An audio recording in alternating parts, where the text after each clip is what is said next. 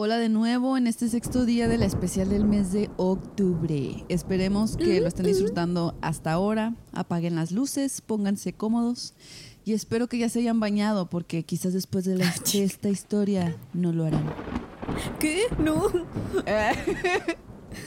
¿Que no te has bañado, Brisa? Lo siento. No. Ah. No me voy a cagar ahorita del miedo, no. Mensa.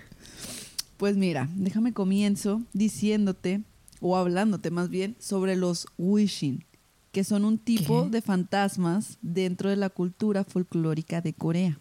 Oh, rayos, no, no. Los asiáticos son los peores. Sí. Estos seres se pueden ver vagar en muchos lados. Edificios abandonados, casas, colegios, cementerios, etc., etc. En esta cultura se cree que cuando una persona fallece, antes de terminar algo pendiente, su alma vuelve a la tierra para terminar lo que había dejado. Existen varios tipos de wishing en Corea, o sea, de- bueno, de fantasmas. Y la historia que les voy a platicar habla sobre los mul wishing, que son fantasmas de agua. Mm.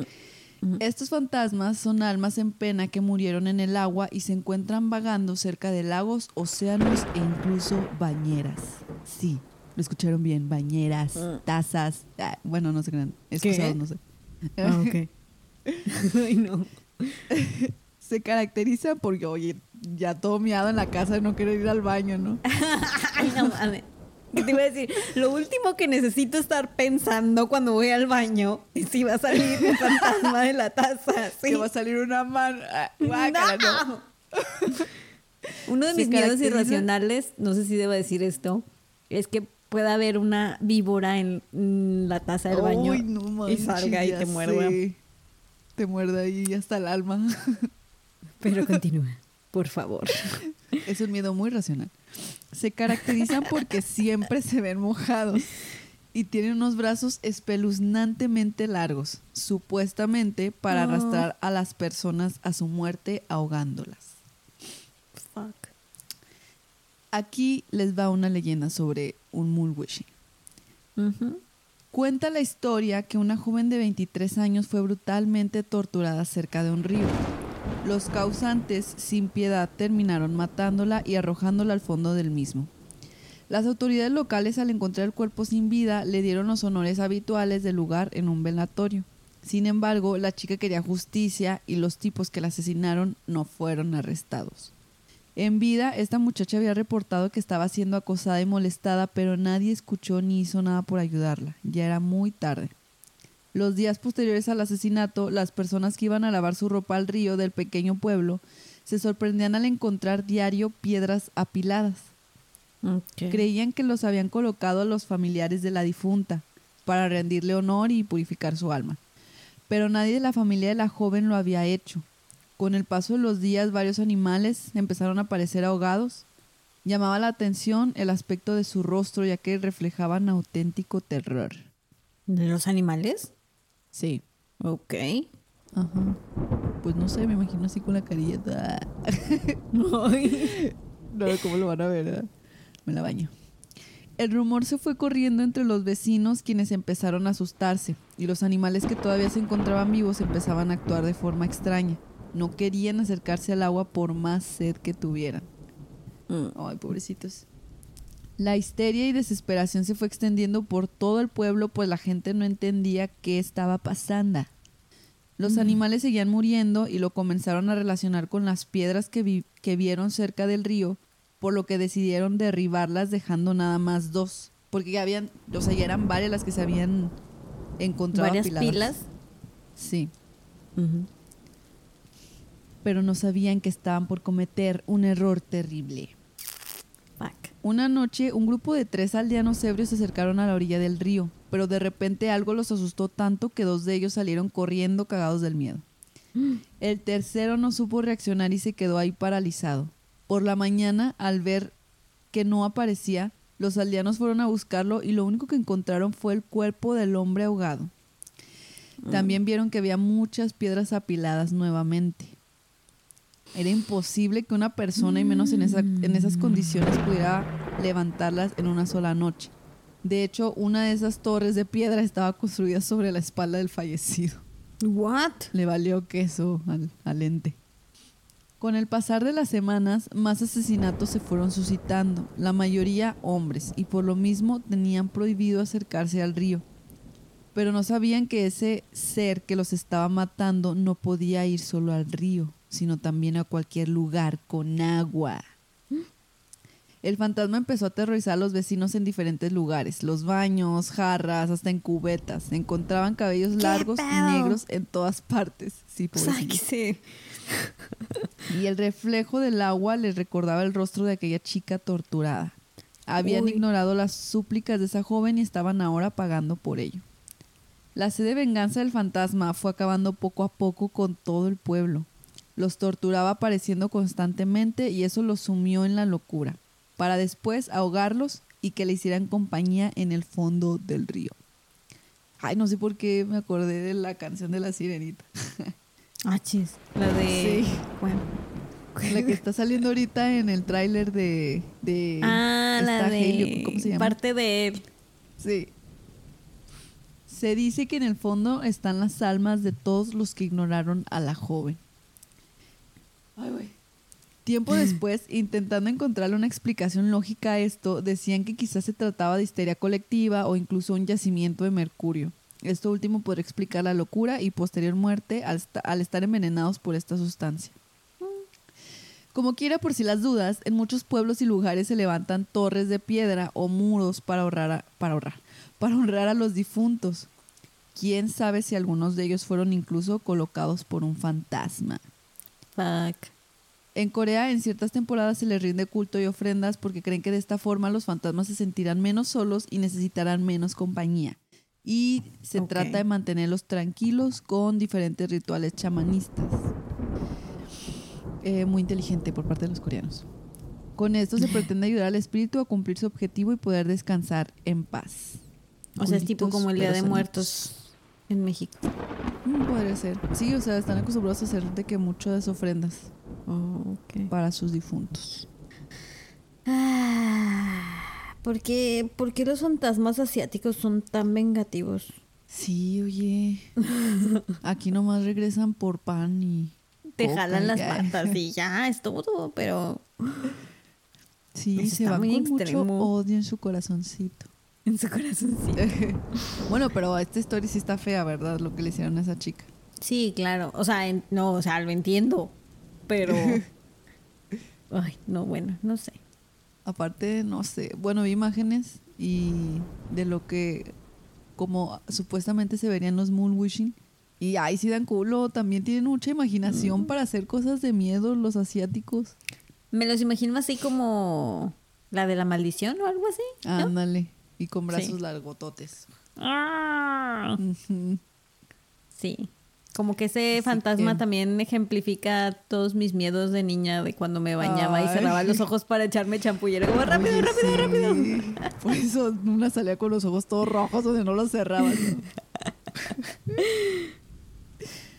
Ay, pero sí, a mí también me daba mucho miedo esa parte. Y pues así, as- esto fue todo. Pues bastante. No se me ocurrió una mejor línea. A continuación, una historia más de cuentos de terror.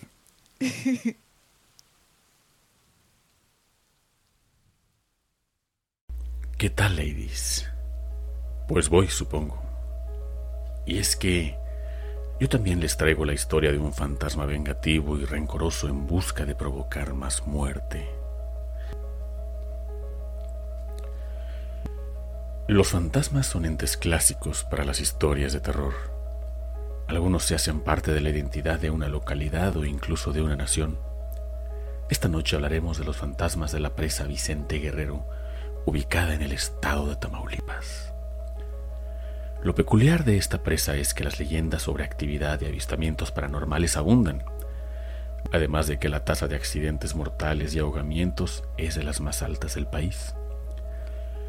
La gente especula que se trata de una maldición, mientras que otros aseguran que es un fantasma vengativo de una persona que se ahogó, quien ahora busca arrastrar a tantas personas puede al mismo destino que él.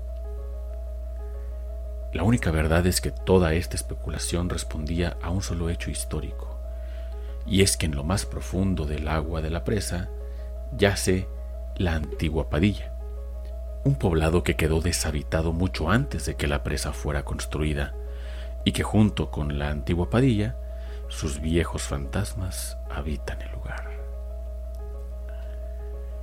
Es bajo estas supersticiones hoy les contamos lo que sucediera en una noche de octubre de hace unos años, cuando un trío de amigos varones se aventuraran a pasear en lancha después de la medianoche en las aparentemente calmadas aguas de la presa Vicente Guerrero. Ellos son Joaquín, Damián y Manuel, quienes además de haber llegado ya en estado de embriaguez, llevaron suficiente alcohol para continuar durante el resto de la noche que se iluminaba gracias a la luna llena en medio de una hermosa y despejada noche. Pronto los efectos del alcohol comenzaron a rendir efecto y las leyendas de fantasmas se hicieron presentes. Mientras Manuel y Damián hablaban sobre cómo estaban flotando donde antes pudieron haber habido cientos de personas, también comentaban la posibilidad de que un fantasma hiciera su aparición. Entonces Joaquín, quien solamente los escuchaba atentamente, vio surgir un grupo de burbujas desde el fondo del agua que rompían al llegar a la superficie. Esto le consternó gracias a la plática de fantasmas, pero supuso que se trataba de una corriente de agua y nada más. Al paso de unos minutos, cuando la brisa fría de la noche comenzó a soplar por encima del agua, decidieron que tal vez sería momento de volver a tierra por lo que echaron mano de los remos y trataron de dirigirse a la orilla, pero no estaban en condiciones de coordinar correctamente y uno de los remos cayó al agua, la cual comenzó a llevárselo lejos del bote. Manuel comenzó a desvestirse para echarse al agua y traer de vuelta el remo, pues sin él no iban a llegar pronto a ninguna parte. Joaquín, que ya estaba nervioso, sugirió quedarse y esperar.